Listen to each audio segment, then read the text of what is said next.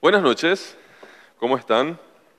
Un gusto para mí estar otra vez con ustedes eh, y para, para, hablar de un tema sumamente importante, ¿sí? En un tema que muchas veces, eh, un tema que muchas veces es creído que es un tema para mujeres, ¿sí?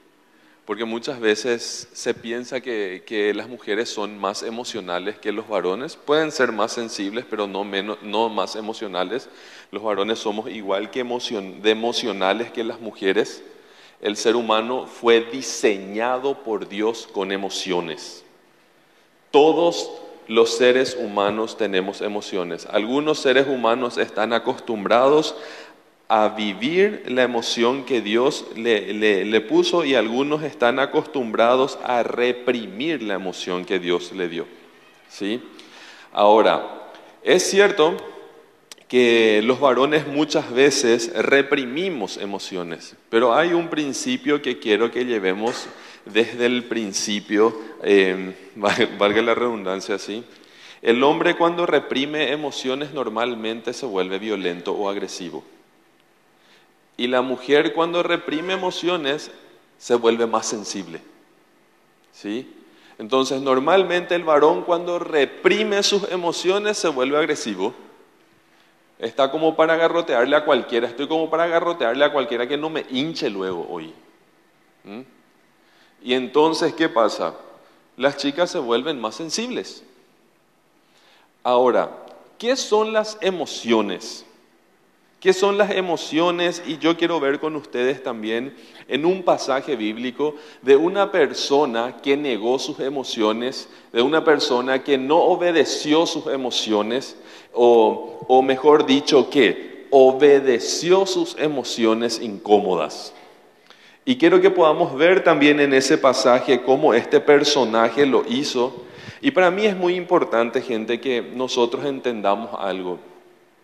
Las emociones son el motor del ser humano. ¿sí? El ser humano funciona porque tiene un motor y ese motor se llama emoción, lo que yo siento.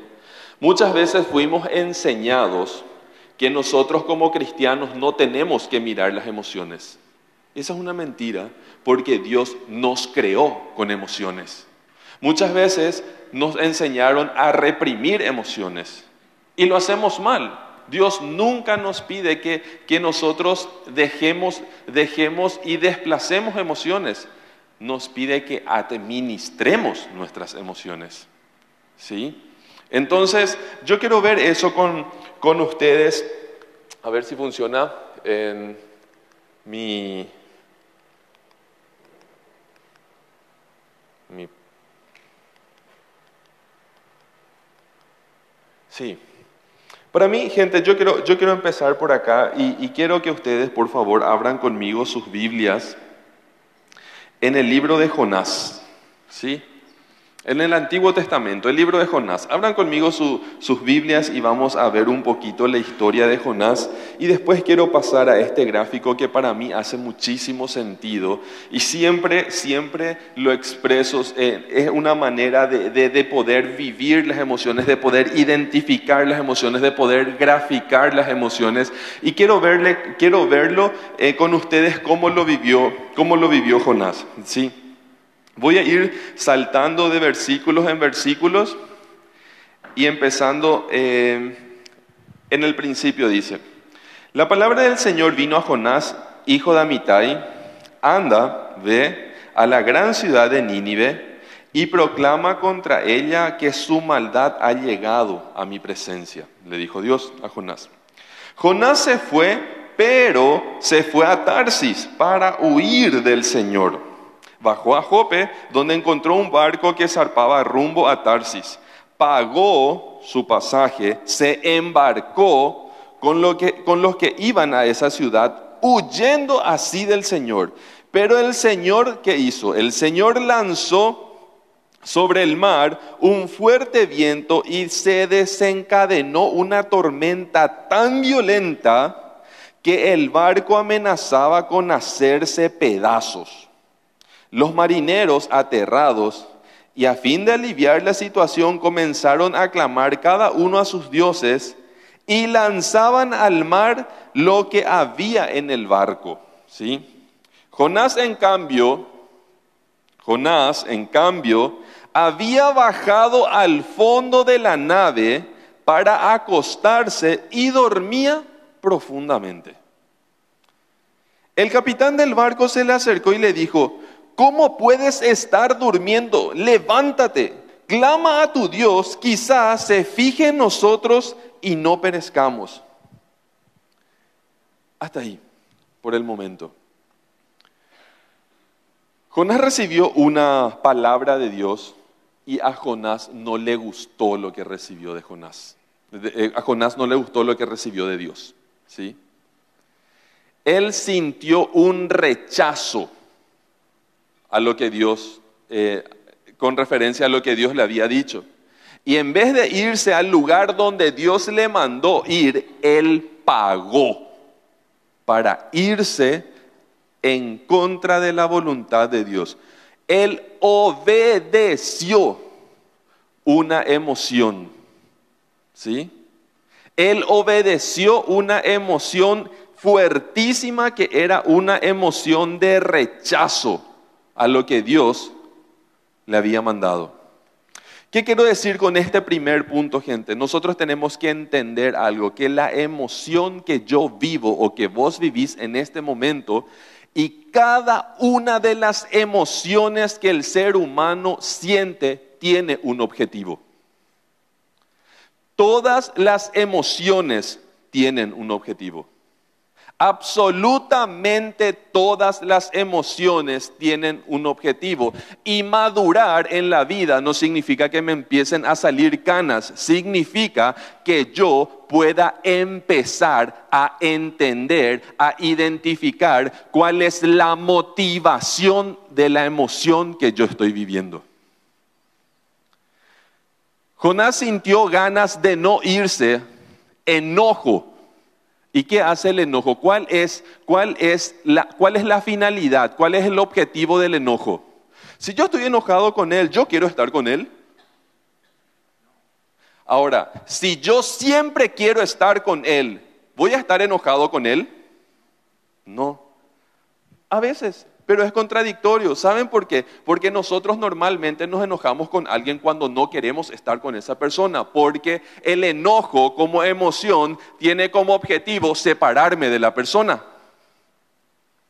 Y Jonás, ¿qué hizo? Tenía rebeldía, una emoción de rebeldía. ¿Y para qué usó el objetivo de esa emoción?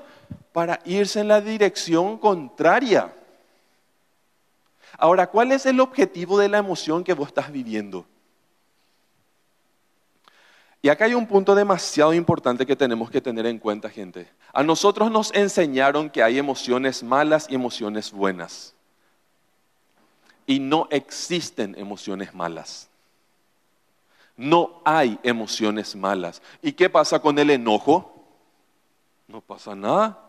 ¿Y qué pasa con la ira? No pasa nada. Ahora, si le das rienda suelta a la ira y la ira encuentra en ti, encuentra en mí la libertad de cumplir con su objetivo, entonces va a haber problema. Pero la palabra de Dios dice, enójense pero no pequen. Viví la emoción del enojo, pero no te permitas pecar. Es sano sentir una emoción es sano poder degustar la emoción. Lo que pasa con nosotros es que hay emociones que nos son cómodas y emociones que nos son incómodas. Y cuando nosotros estamos viviendo en una emoción incómoda para mí, entonces yo no sé cómo manejarme en ese momento. Y reacciono como un cavernícola reacciono de la manera en que yo estoy codificado para reaccionar. ¿Y cómo yo estoy codificado para reaccionar? ¿Cómo reaccionan en casa? ¿Cómo reaccionan en casa? Así de sencillo. ¿Qué fue lo que hizo Jonás? ¿Qué fue lo que hizo Jonás?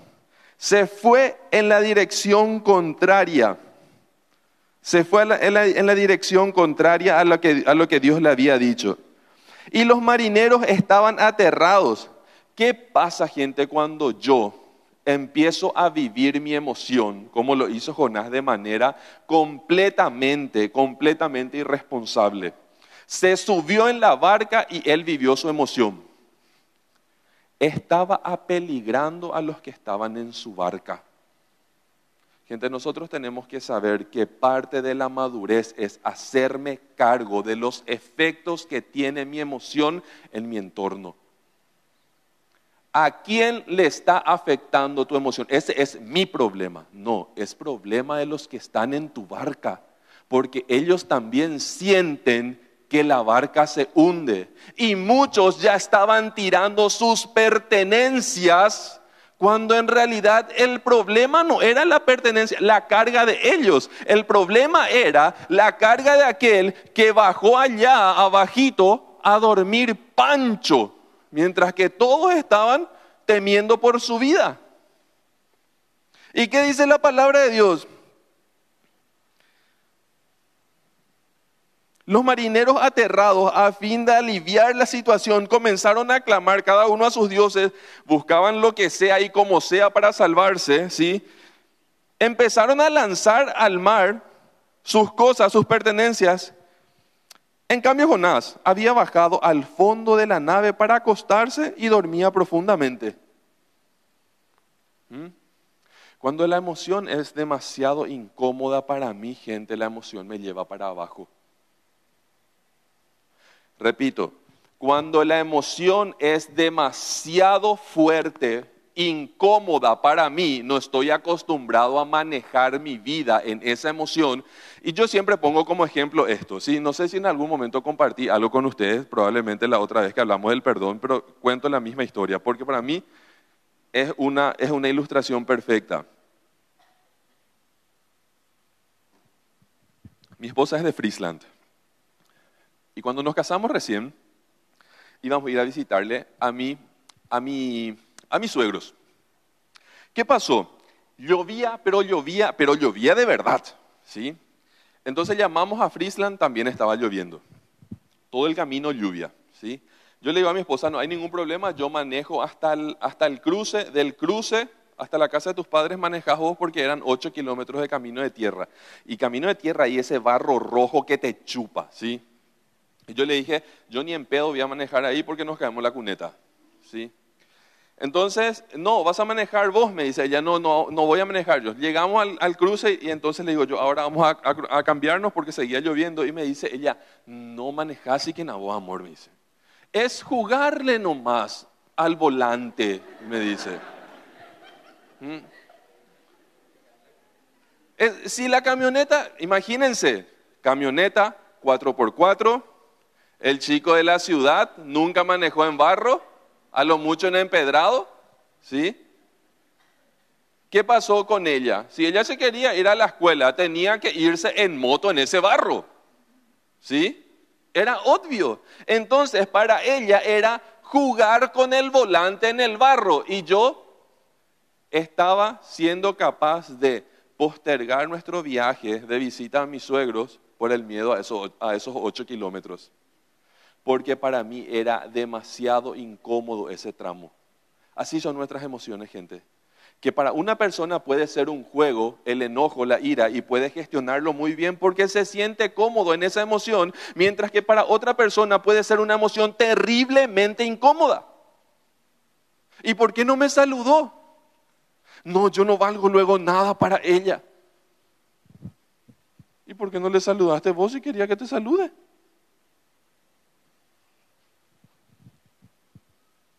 Y a vos por qué te aporta su saludo. ¿Se dan cuenta? Podemos reaccionar de tres maneras a la misma situación. Dependiendo de qué tan cómodo o de qué tan incómodo para mí sea la emoción que yo estoy viviendo. Y saben, gente, nosotros cantamos una canción acá eh, que decía, Michelle, ayúdame, en los valles, decía. Gracias, Andrea. Aunque pase por los valles, dice, dice la canción. Y cuando yo estaba cantando con ustedes esa canción, yo sentí en mi corazón que acá hay personas que están atravesando valles. ¿Sí? Em, y no me lo reveló ni carne ni sangre porque en un grupo de personas así tan grandes sí o sí va a haber personas que están atravesando, atravesando valles. ¿Sí? Pero yo lo que le quiero decir a estas personas que están atravesando por valles en su vida, pregúntate cuál es el objetivo de la emoción que estás viviendo. Porque si no te haces cargo de esa emoción, lo más probable que hagas es lo que hizo Jonás, irte más para abajo y vivir en, una, situación pasiva. Para mí hay un plano que me, encanta, que a, mí me encanta porque es sumamente ilustrativo. Yo normalmente explico de esta manera cómo aprender a, manejar, este motor, esta bendición que nos dio Dios, que son las emociones. Gente, hay personas que no se permiten vivir las emociones porque no se les permitió vivir emociones. ¿Sí? Repito, hay personas que no se permiten vivir una emoción porque no se les permitió vivir una emoción. ¿Y qué los hombres van a, van a llorar? ¿Y cómo vas a decir así? ¿Mm? Lastimosamente a nosotros los hombres, la cultura en general, nos, nos enseña a reprimir las emociones. Por eso hay muchos hombres frustrados. ¿Sí? Porque no sabemos muchas veces expresar las emociones. A un hombre le cuesta muchas veces decir yo estoy demasiado triste. ¿Y qué pasa? La persona al lado tiene que saber que está muy triste porque o porque o porque está agresivo o porque no le habla a nadie, porque está viviendo esa emoción de manera negativa tergiversando esa emoción. Y tenemos que aprender a gestionar nuestras emociones. Pero absolutamente nadie que primero en su vida no logre para sí un altísimo nivel de sinceridad en su vida puede gestionar emociones. ¿Me entendieron lo que dije? Nadie que no trabaje en su propia vida y primero adquiera para sí un altísimo nivel de sinceridad, puede gestionar emociones. Porque hay veces que aparecen emociones que no tienen fundamento y nos da vergüenza decir, qué sé yo, estoy nervioso. ¿Y por qué? Y porque él tiene un campeón demasiado facha. Y la emoción que yo estoy viviendo es envidia. Y socialmente no se permite vivir la envidia. Entonces, ¿qué, hago yo? Tergiverso esa emoción y ¿qué hago con él? Empiezo a no saludarle. Y me voy para abajo en la emoción. Lo mismo que hizo Jonás. Lo mismo que hizo Jonás. Y me voy y duermo pancho allá en lo profundo de esa emoción. ¿Y qué pasa? Mi barca empieza a sentir que algo huele mal. ¿Mm? ¿Qué es lo que pasa con él? ¿Qué es lo que pasa con ella? ¿Por qué no le saluda más a fulano? ¿Por qué no le saluda más a fulano? Toda la barca está tambaleando, pero yo Pancho durmiendo abajo. Nuestras emociones crean un efecto en la barca donde yo estoy. ¿Cuál es tu barca? ¿Tu familia, tu grupo de amigos, tu, tu grupo hogareño, tu iglesia, el grupo de jóvenes, tu lugar de trabajo? ¿Cuál es tu barca? ¿Cuál es tu barca?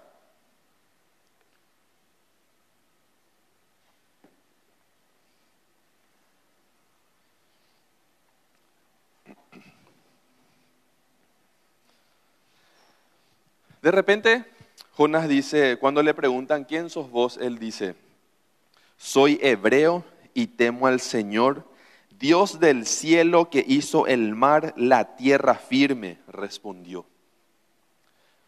Gente, ¿saben qué es lo que pasa con el ser humano? El ser humano necesita su autoestima. ¿Sí? En la Biblia habla de autoestima, el amor propio, amar a mi prójimo como yo me amo a mí mismo, pero ¿saben qué es lo que pasa? Hoy día también recibimos una, un concepto de autoestima que es ya egoísmo más que otra cosa, ¿sí? No me estoy refiriendo a la autoestima que yo creo que todos entendemos acá en la palabra de Dios. ¿sí? Pero esa autoestima viene al ser humano, esa autoestima viene al ser humano solamente cuando el ser humano vive dos factores importantes en su vida para tener valor. ¿Sí? ¿Cuáles son esos dos factores? Significado, yo sé que sirvo para algo. Y seguridad, yo sé que soy amado. ¿Sí? La persona necesita sentirse amada y sentir que es importante. Cuando una persona siente que no es importante, baja su valor personal. Cuando una persona siente que no es amado o que no es amada, baja su valor personal. ¿Sí? Baja su autoestima. ¿Mm? Entonces, ¿qué es lo que nosotros tenemos que saber, gente? Que en la autoestima sana, en el valor, están las personas que tienen seguridad y que tienen significado. Y todos son iguales, ¿se dan cuenta? Igualitos todos, de igual valor gestionándose en la vida, estudiando, haciendo la facu, haciendo sus proyectos de vida, lo que sea, proyectándose en la vida, porque tienen el valor necesario. Hay personas que vienen a mí y me dicen, Hugo, yo no tengo autoestima. Hace tres cosas si no tenés buena autoestima según tu propio concepto. ¿Sí? Busca significado, busca valor y tu autoestima va a subir solito. Y de forma práctica, empezá a hacer algo nuevo. ¿Sí? Saben, gente, el autoestima en nuestro, en nuestro sistema corporal se instala en nuestro cerebro. Nosotros le instalamos nuestro corazón. Pero la autoestima en realidad está instalado en, nuestra, en la zona cerebral que gestiona la recompensa. Ahí está la autoestima. Y cuando una persona dice que no tiene autoestima y viene a mí y me dice no tengo autoestima, ¿y qué estás haciendo? Probable y normalmente nada. ¿Sí? Entonces yo le digo a esta persona, y bueno, empezá a leer un libro y cuando termines el libro, tu cerebro, la parte que gestiona la recompensa, va a decir, Hugo, terminaste de leer un libro y tu autoestima va a subir un poquito. Porque se trata de resultados el autoestima. Entonces yo recojo valor, recojo significado en mi vida. Y cuando tu, autoestima está por el suelo, no sé, bajate Duolingo, aprende inglés, eh, ponete un objetivo y cuando digas, yo sé, yo me puse como objetivo 10 palabras y me sé 10 palabras, te puedo asegurar que tu autoestima va a subir un poquito. Porque se trata de hacer cosas también, no de esperar nomás. Pero ¿qué pasa muchas veces, gente? ¿Sí? Estamos acá en la, línea del valor de una persona, su autoestima. Cuando una persona no experimenta el significado o está viviendo una emoción demasiado incómoda en su vida como lo vivió Jonás, ¿qué pasa? Baja de su valor. Después de armar todo el drama en el barco, él se acuerda de quién era. ¿Mm? Él armó todo el problema en el barco. La gente tuvo que tirar sus pertenencias al mar para no morir. Y después él se acuerda quién era. Yo soy hebreo, yo temo al Señor volvió a su valor. ¿Sí? Volvió a su valor. ¿Qué es lo que nosotros tenemos que entender? Cuando nosotros no estamos en nuestro valor, gente, nosotros bajamos de esta línea de valor. Y cuando una persona baja de su línea de valor, se va a la inferioridad. Y en la inferioridad hay carencias y carencias nunca jamás se pueden satisfacer. Las carencias no se pueden satisfacer nunca. Y siempre pongo este ejemplo, los celos. Si ustedes conocen una persona celosa, no hay forma de que esa persona deje de ser celosa. Le podés dar tu ubicación en tiempo real, el pin de tu tarjeta de crédito, tu número de cédula, tu esto, tu aquello, absolutamente todo, y va a seguir siendo celosa. Porque la persona que es celosa conoce perfectamente que es una fábrica de infelicidad para sí y para el resto. Sabe eso, que es una fábrica de infelicidad para sí mismo y para, lo de, su pareja o para su novio, para su novia, para su esposo, para su esposa para su amigo, para su amiga. pero ¿por qué no puede salir de ahí si le dan todo lo que necesita? ¿Dónde estás? En tal parte. ¿Cuándo vas a venir? A tal hora. Eh, le dan todo lo que necesita, pero ¿por qué no sale de la inferioridad entonces? Porque es una carencia y no hay nada que yo pueda hacer por la otra persona para que deje su carencia es un tramo que le toca caminar a la persona. ¿Le puedo acompañar? Sí. ¿Le puedo amar? Tengo que hacerlo. ¿Le puedo servir de señal de tránsito para mostrarle por dónde va el camino? Sí. Pero no puedo caminar por él o por ella. Lo mismo que pasó con Jonás. Lo mismo que pasó con Jonás. Entonces es importante que nosotros sepamos eso. Gente, nosotros tenemos que entender que la inferioridad, que la, carencia tiene una fuerza increíble como una espiral descendente, va para abajo. Cuando una persona se, aleja de su valor, de esta línea, de su valor, va para abajo. Y esto puede ir muy abajo. Y el lugar más lejano, el lugar más lejano del valor al que una persona puede llegar es al suicidio. ¿Por qué? Porque la persona perdió su significado en la vida, perdió su seguridad, ya no tengo por qué vivir, nadie me quiere, nadie me ama, pero su alma, su sistema emocional, clama por amor. Clama por amor. ¿Saben gente? en el mayor porcentaje de los casos, personas que intentaron un suicidio y no lo lograron, confiesan que fantasearon con la idea de su muerte. ¿Será que va a venir fulana? ¿Será que va a venir fulano? ¿Será que va a llorar mamá? ¿Será que va a llorar él? ¿Cómo será que va a ser mi funeral?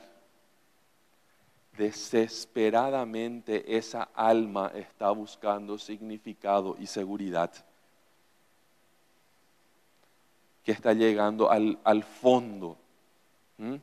Y hay personas que usan la fuerza de la inferioridad para salir de ahí porque dicen, no, este, no, este lugar no es cómodo para mí, y se potencian y se van a la superioridad. Y desde la superioridad se les ve más chiquitito a los demás. Acuérdense de eso.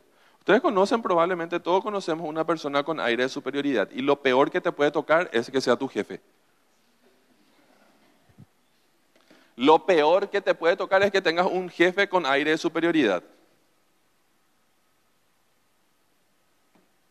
Porque personas que tienen esa superioridad siempre ven como menos a los demás. Pero acuérdense, gente, que la superioridad es una proyección de su inferioridad. Fue como un trampolín que esa persona desesperadamente quería volver a su valor, pero se fue todito. Y se fue para arriba. ¿Mm? Yo les, yo les invito a leer el libro de Jonás con este, con, este, plano en mente. Y van a ver que el libro de Jonás termina con Jonás en la superioridad sentado bajo una enredadera llorando porque Dios hizo su obra de amor. O sea que Él fue el instrumento. Imagínense lo que una persona cuando está en la, superioridad. Dios me usó a mí como instrumento de su paz. Se convirtió toda la ciudad y Él llorando porque Dios le salvó a ellos. Imagínense, así de ridícula es la superioridad. Así de ridícula es la superioridad. Bien ahí. Entonces, ¿qué es importante que nosotros sepamos acá, gente? ¿Qué es importante que nosotros sepamos? Esta línea de valor, mi autoestima, no puedo, no puedo, me es imposible a mí establecerla. Yo como ser humano no puedo establecerla. Esta línea de valor no puede ser establecida para sí misma. ¿Por qué? Porque si yo establezco mi línea de valor y el ser humano es increíblemente eh, fácil en boicotearse, entonces ¿qué hace? Para no estar en la superioridad, levanta su línea de valor, cerquita de la superioridad y se va y le manda a la China a la persona. Yo le dije la verdad nomás, su verdad nomás le dije. ¿Mm? Sincericidio cometió. Le mató con su sinceridad a su prójimo. Pero yo le dije la verdad nomás. Si se picha, es porque le molesta la verdad. Pero hay formas y formas de decir la verdad, gente. ¿Mm? Entonces, ¿qué hago yo? Levanto la línea de valor allá arriba, cerquita de la superioridad, pero me hago de la excusa que no es superioridad. Y acuérdense siempre que una excusa es una mentira disfrazada de razón. Una excusa es una mentira que se disfrazó de razón. ¿Sí? Entonces uso las excusas. ¿Mm? Ahora, ¿qué nosotros tenemos que entender? Hay personas que bajan la línea de valor acerca de la inferioridad. Y para no sentirse en la inferioridad, entonces, no, yo por esto no más hago, pero están ya por el piso. Todo el mundo le dice, che, pero valorate un poquito. ¿Mm? No, pero yo hago por esto, por aquello. Gente, por eso pongo este, este ancla acá. ¿sí? El cristiano tiene que entender que su valor no puede venir de ninguna persona porque ninguna persona es suficiente para darme la estabilidad emocional que yo necesito en mi vida. Ni tu papá, ni tu mamá, ni tu novio, ni tu novia, ni, tu mejor amigo, ni tu mejor amiga, ni tu pastor, ni tu pastora, ni, ni, ni tu líder, absolutamente nadie es suficiente para darte la estabilidad que necesitas en tu vida tu nivel de estabilidad emocional no puede depender de una persona. Porque la persona para vivir en una estabilidad emocional que no tenía Jonás necesita dos cosas en su vida, significado y seguridad. Y si para el ser humano ser hijo de Dios no es suficiente significado y que Jesús haya venido a la tierra y muerto por él no es suficiente seguridad y demostración de amor, entonces, ¿qué va a ser? Por eso es que hay niños abandonados que llegan a la cruz, que llegan a Jesús y se sanan porque reciben su seguridad y su significado. Por eso hay personas abusadas, con traumas, con los peores traumas que podemos encontrar y escuchar en la vida, que llegan a Jesús y se sanan. Porque encuentran en Jesús la estabilidad de su autoestima, de su valor, porque reciben y deciden y deciden recibir de Jesús toda la seguridad y todo el significado que su ser necesita deja ya de exigir eso de alguien. Porque cuando exigís eso de alguien que solamente Jesús te puede dar, estás forzando una relación. Y todo lo que se fuerza por naturaleza zafa. Todo lo que se fuerza por naturaleza zafa. Si vos apretás mucho la canilla, para cerrar, va a zafar y va a haber una gotera. Y no hay cosa más incómoda que una gotera. ¿Mm? Ahora, ¿quién puede buscar Hebreos 6,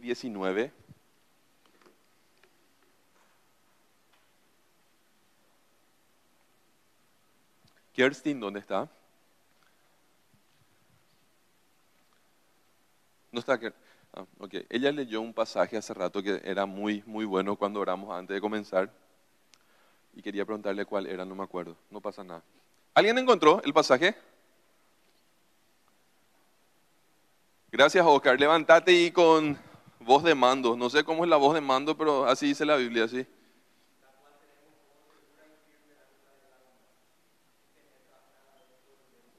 Sí, gracias Oscar. Dice, la cual tenemos como firme ancla del alma. Acordate, tu alma es tu sistema emocional, así como vos funcionas en tus emociones. Y si la palabra de Dios y el amor de Dios no es suficiente ancla para que te ancles en tu valor, yo no sé cuál es. Pero es cierto, Gente, nosotros tenemos que entender que hay personas que fueron criadas en la inferioridad, que desde chiquitito se le envió a la inferioridad. Y nosotros tenemos que tener en cuenta algo. Y síganme en esta idea, por favor, síganme en esta idea. Al adulto, el adulto se baja a la inferioridad porque conoce el camino. Al niño se le baja porque es maleable. Y con el niño yo puedo hacer lo que quiero hacer. Al niño se le baja a la inferioridad, el adulto se baja porque conoce el camino. Fulanita no le saludó, fulanito no le saludó, conoce el camino a la inferioridad y se va. Porque conoce el camino. ¿Sí? Porque yo puedo decir, ok, no me saludó, no quiso saludarme, pero no toca mi valor, porque yo tengo mi valor firme en que tengo el significado y la seguridad que Cristo me da, y mi seguridad y mi autoestima y mi valor personal no depende del saludo de, de Juan Pueblo. ¿Se entiende lo que digo? Ahora, a los niños sí se le envía a la inferioridad. Y aquí hay niños que crecieron en la inferioridad. Y niños que crecieron en la inferioridad necesitan paciencia y amor, porque se olvidaron el camino de retorno a su valor y necesitan que se les abra el camino y que se les ayude a carpir ese camino, porque está lleno de malezas. Y ahí es donde nosotros con el amor de Cristo tenemos que ayudarle a esas personas que se olvidaron el camino de retorno a su valor. Y ayudarles que cuando lleguen a su valor, el valor se convierta en un lugar cómodo. Porque acuérdense, gente, que la emoción nueva para mí, por más buena que sea, puede ser incómoda. ¿Cómo vos te sentís cuando es el día de tu cumple y todo el mundo te mira, te canta cumpleaños y no sabe ni qué hacer con tu mano mientras que te cantan? Qué incómodo que es, decimos, ¿verdad? Shus, cállense nomás, ya, ya está, ¿verdad? ¿Mm? ¿Es una emoción buena? Sí. ¿Es algo lindo? Sí. Pero por más que sea lindo, aunque yo no esté cómodo en esa emoción, aunque, aunque, aunque sea linda, no me siento cómodo en esa emoción. Y nosotros si vemos una persona que tenemos que ayudarle en el amor de Cristo a que vuelva a su valor, entonces tenemos que saber que por naturaleza, al principio, esa persona no se va a sentir cómoda en su valor hasta que se acostumbre a vivir en esa emoción. Antes yo llegaba acá y no quería lo que nadie me toque. No quería lo ni que me saluden. Y después empecé a experimentar el amor. Después experimenté eh, eh, el valor y empezó a hacerse un poquito más cómodo para mí todo eso.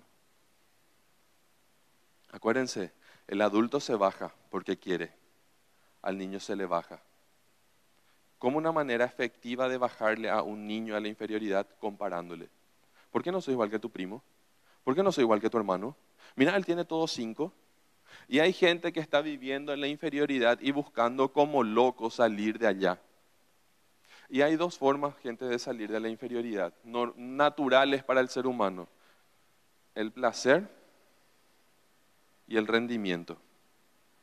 Ustedes conocen a esa persona que no te dejan hacer absolutamente nada que ni la fotocopia no te dejan hacer, porque tiene que hacer todo.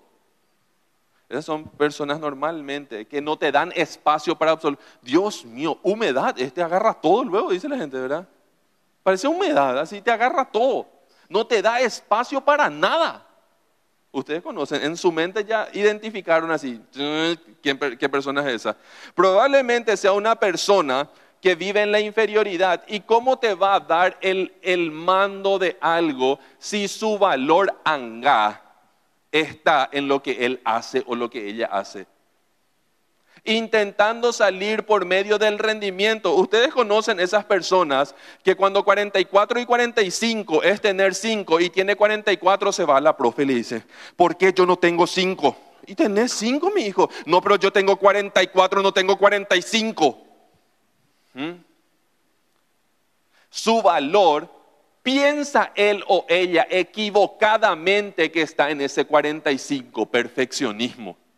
Pero tiene 45 y la profe por misericordia o por hincha pelota le da el 45 y siente una frustración acá adentro que si solamente si tiene el alto nivel de sinceridad consigo misma o consigo mismo puede decir, ese 45 no me sirvió de absolutamente nada, igual me siento poco.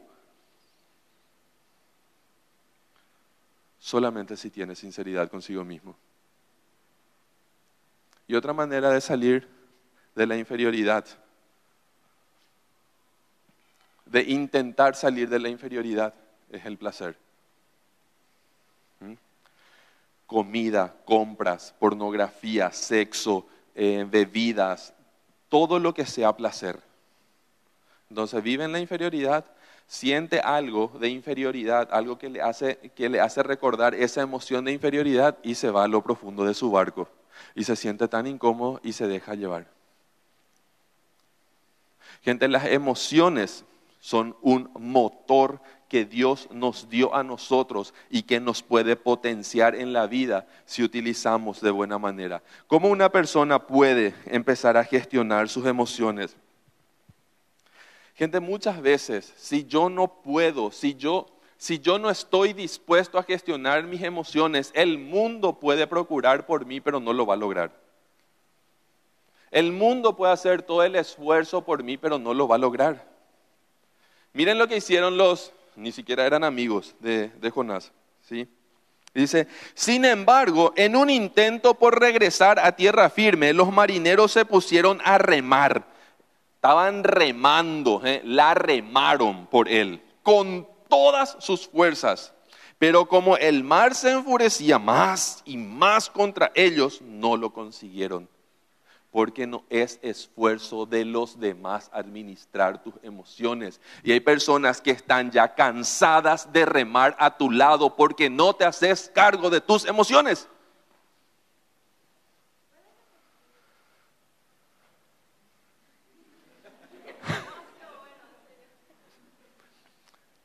Podés ver en, eh, escuchar en Spotify después. Yo no estoy diciendo, por favor, y no me malinterpreten, abandonarle a alguien. Ustedes me entienden, ¿sí? Yo no estoy diciendo dejar de amarle a una persona. Yo te estoy, yo te estoy desafiando a que te hagas cargo de tus emociones. Y hay personas que no pueden hacerse cargo de sus emociones porque ni siquiera pueden identificarlas. ¿Sí? Entonces las cosas se vuelven más difíciles para esas personas. Así que, después de remar hasta el cansancio, ¿qué hicieron? Lanzaron a Jonás al agua y la furia del mar se apoderó de él y la furia del mar se aplacó. ¿Mm? Conocemos la historia después que vino, ¿verdad? Vino la ballena, le tragó, y ahí estuvo él, en lo profundo de su emoción. ¿Y qué dice la palabra de Dios en Jonás 2.2? Y dijo, en Jonás 2.1 eh, dice, entonces Jonás oró al Señor su Dios desde el vientre del pez, desde lo más profundo de su valle, de su dolor. ¿Sí? Desde lo más profundo de su tristeza, desde la, desde la, desde la depresión más profunda. Ahora, yo no estoy diciendo que una depresión es simplemente mala administración de las emociones, no me tomen a mal. Eso sería una irresponsabilidad gigantesca decir. Pero estoy hablando de un sentimiento de depresión. Todos acá conocemos sentimiento de depresión, aunque no estemos viviendo en depresión. Pero conocemos cómo se siente la depresión. A veces no tenemos ganas de hacer nada, estamos cansados, no quiero verle a nadie. Así se siente un poquito la depresión. ¿Sí? Entonces, desde la profundidad de su situación, entonces Jonás oró al Señor desde el vientre del pez y dijo, en mi angustia clamé al Señor y él me respondió. Desde las entrañas del sepulcro pedí auxilio se hizo cargo de lo que estaba sintiendo. Señor, estoy en un sepulcro, siento que me muero. Y si vos hoy estás sintiendo que te morís, clamale a Dios. Así como hizo él. Si hoy vos sentís que ya no doy más con esto, clamale a Dios y Dios se va a encargar porque tiene buena voluntad y amor con nosotros de darte el significado y la seguridad que tu alma necesita. ¿Y qué dice la palabra de Dios? Y desde las entrañas, desde lo más profundo del sepulcro pedí auxilio. Y tú escuchaste mi clamor. Me da piel de gallina y tú escuchaste mi clamor. Gente, Dios está con ganas de escuchar tu clamor. Pero hay personas que no pueden clamar porque no pueden identificar su emoción. Las aguas me llegaban hasta el cuello, en el versículo 5. Lo profundo del océano me envolvía. Las algas se me enredaban en la cabeza. Cuando algo se nos enreda en la cabeza, ¿eh? perdemos perspectiva, perdemos claridad. Si vos tenés la cabeza enredada y tus emociones te hacen sentir que estás en lo profundo de la panza de un pez y sentís la cabeza enredada, clama clama. ¿Y Dios te va a sacar de ahí o la situación te va a vomitar? Porque saben qué gente, hay situaciones que nos vomitan de ese lugar. Cuando una situación nos vomita de ese lugar, nos vomita entre comillas, cuando yo recupero mi lugar en el valor que Cristo me da, y esa situación ya no se convierte en un lugar cómodo para mí porque sé que no pertenezco a ese lugar. Y entonces la misma situación ya no me quiere ahí. Y te dice, salí de acá, vos no perteneces a la inferioridad. O salí de ahí, vos no perteneces a la inferioridad. Porque tu significado, la administración de tu emoción está en Cristo. Al sentir que, me, que se me iba la vida, me acordé del Señor y mi oración llegó hasta ti, hasta tu santo templo. Voy terminando. ¿Qué pasa si yo no atiendo mi emoción? Crecen. Deja nomás. No le hagas caso. Hacele caso a tu emoción, no a la persona, a tu emoción. Si no le hacemos caso a la emoción, la emoción crece. Se intensifican del miedo al pánico, de la tristeza a la depresión, de la preocupación a la ansiedad. Como el miedo. Todo mi sistema, mi alma me está diciendo, no lo hagas, no lo hagas, no lo hagas, tenés miedo, tenés miedo, no es bueno para vos, no es bueno para vos me está protegiendo, cumpliendo. Acuérdense, cada emoción tiene un objetivo y la, el objetivo del miedo es protegerme. ¿Sí?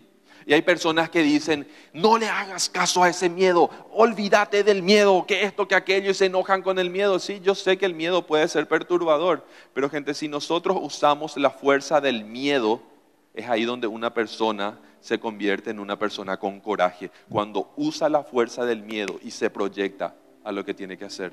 Pero ¿de dónde viene la fuerza que tiene el coraje? De utilizar toda la fuerza del miedo a mi favor. ¿Se entiende lo que digo? Cuando yo aprendo a gestionar mis emociones, porque estoy parado en el valor que Cristo me da.